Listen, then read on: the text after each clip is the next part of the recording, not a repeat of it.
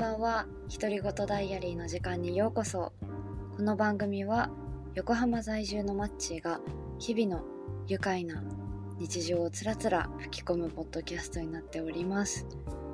銭湯での小話や商店街での一コマ日常の不条理な話もしちゃう何でもありな番組です。まずは1ページ覗き見していってください。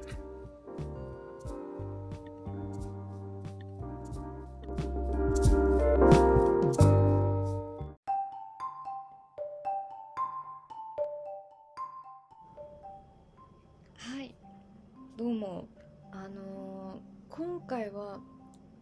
ちょっとうちのばあちゃんの話を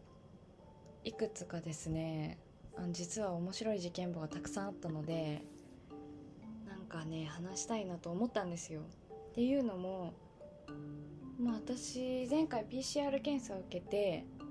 3月頃に帰省をしたんです1回。地元の方に。でまあうちは家族が1234名あと猫ちゃんがいてっていう感じで暮らしてたんですけど私が大学生になってからはうちの母方のおばあちゃんが私と入れ替わりで実家に住むようになって、まあ、メンバーの人数は変わらないんですけどあの構成員は変わったっていう感じでだいぶあの平均年齢が高くなったうちの家なんですよ。で結構もうばあちゃんが暮らし始めて割と長いんだけれど私が実家に帰ったのが久々すぎてあのおばあちゃんが実家にいるっていうことに遭遇するのがすごい久々だったんですよね。でまあうちのおばあちゃんも87歳になるのかな今年。かなりあの後期じゃない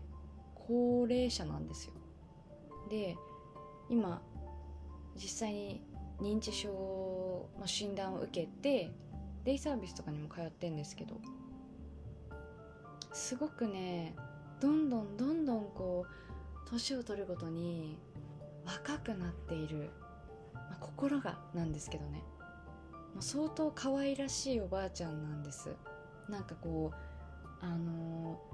純真なんですよ。もう少女なんです。もう少女陽子って感じでもうすっごい笑い方もなんかうふふみたいなギャーみたいな感じでものすごく愛くるしい感じのあのおばあになっております。でそのおばあがですね時たまこううちの家をこうかき乱してくれるような事件を起こしてくださるので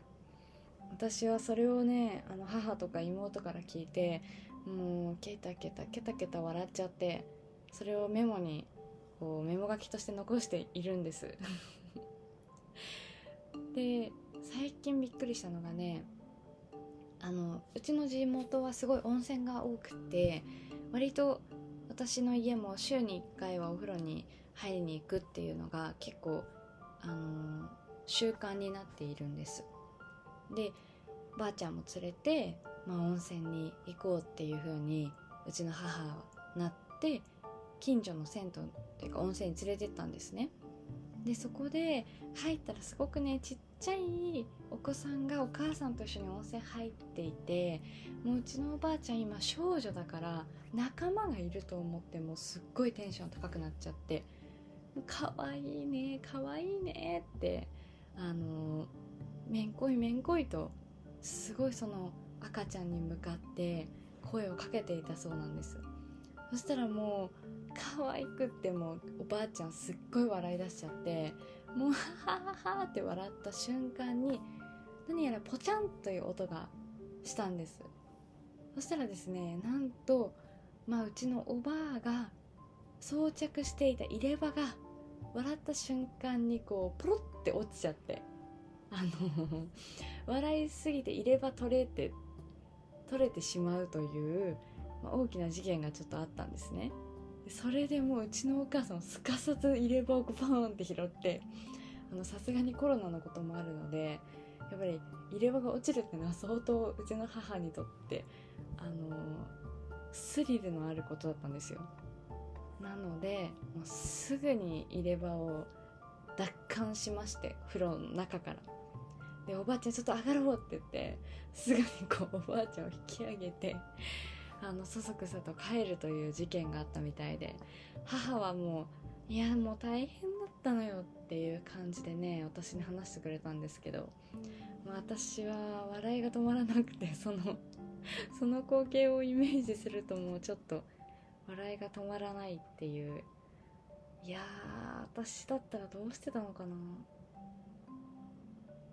ってね目の前であのおばあちゃんの入れ歯外れちゃってねおばあちゃんもそれ多分気づくだろうけどすっごいゆっくり 拾い上げてなおしかもその入れ歯そのお湯で洗っちゃいそうな気しますからね。あらとかって言って落ちちゃったとかってあのおばあちゃんだったら言いかねないなって私はちょっと思いましたわ。はい。もうそれだけじゃなくてうちのおばあちゃん今もうマジシャンになっちゃってるのでもうポケットからキュンですみたいなレベルでポケットからパンツとか出しちゃうんですよ。もうちょっといきなりすぎて意味わかんないって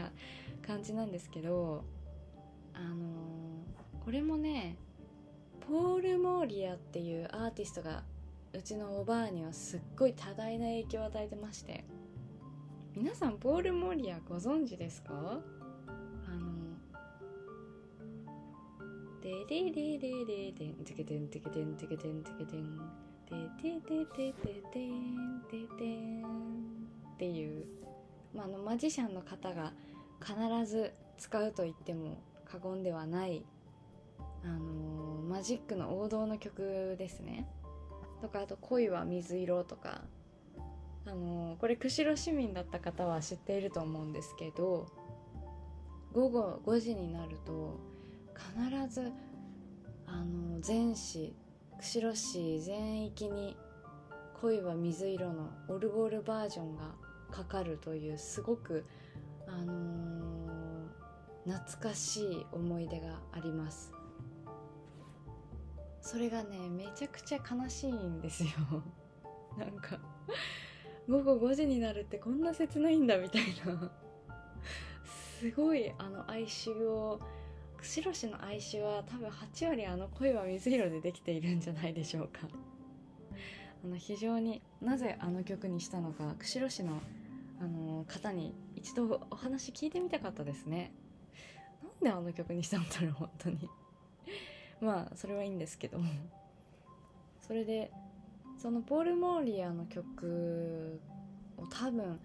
ちのおばあちゃん若い頃にすごい聴いてたんだと思うんですよね。CD が何枚もあのおばあちゃんの実家にあったので。それをやっぱり今若い頃の記憶若い頃の記憶が蘇ってるので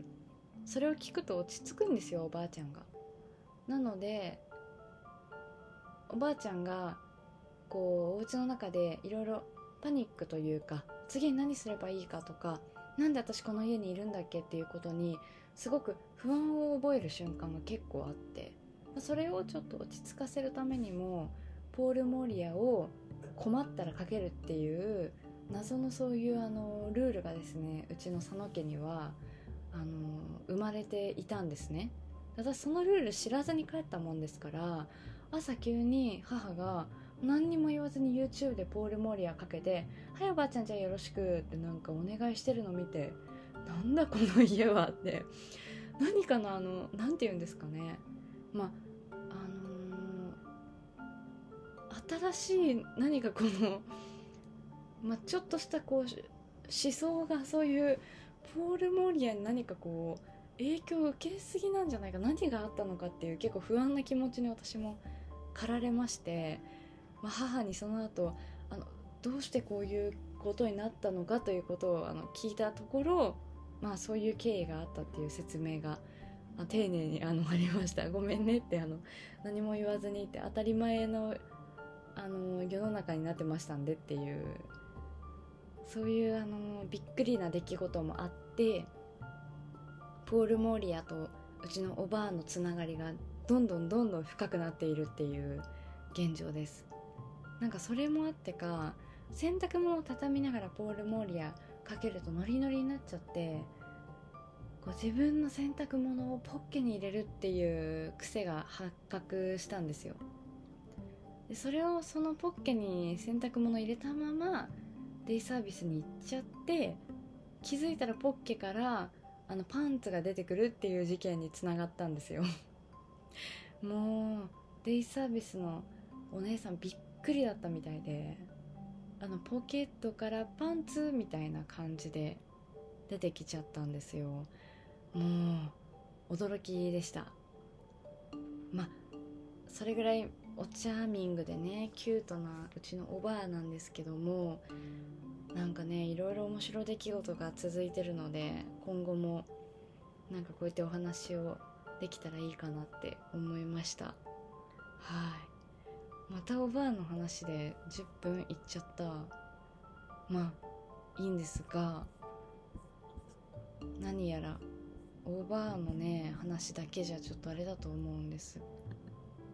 最近のね私の近況としてはそうね。あ次回ちょっとすっごいあの三浦湯に続くぐらいのアミューズメントパーク in the 温泉を見つけてしまったのでそちらについてちょっとぜひ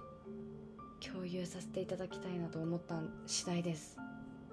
もうすごかったですよ。もう私足つっちゃいました。楽しすぎてあのびっくりするぐらい発展された謎の湯船もありましたしいやあんなにはしゃいじゃったのは久しぶりでしたね。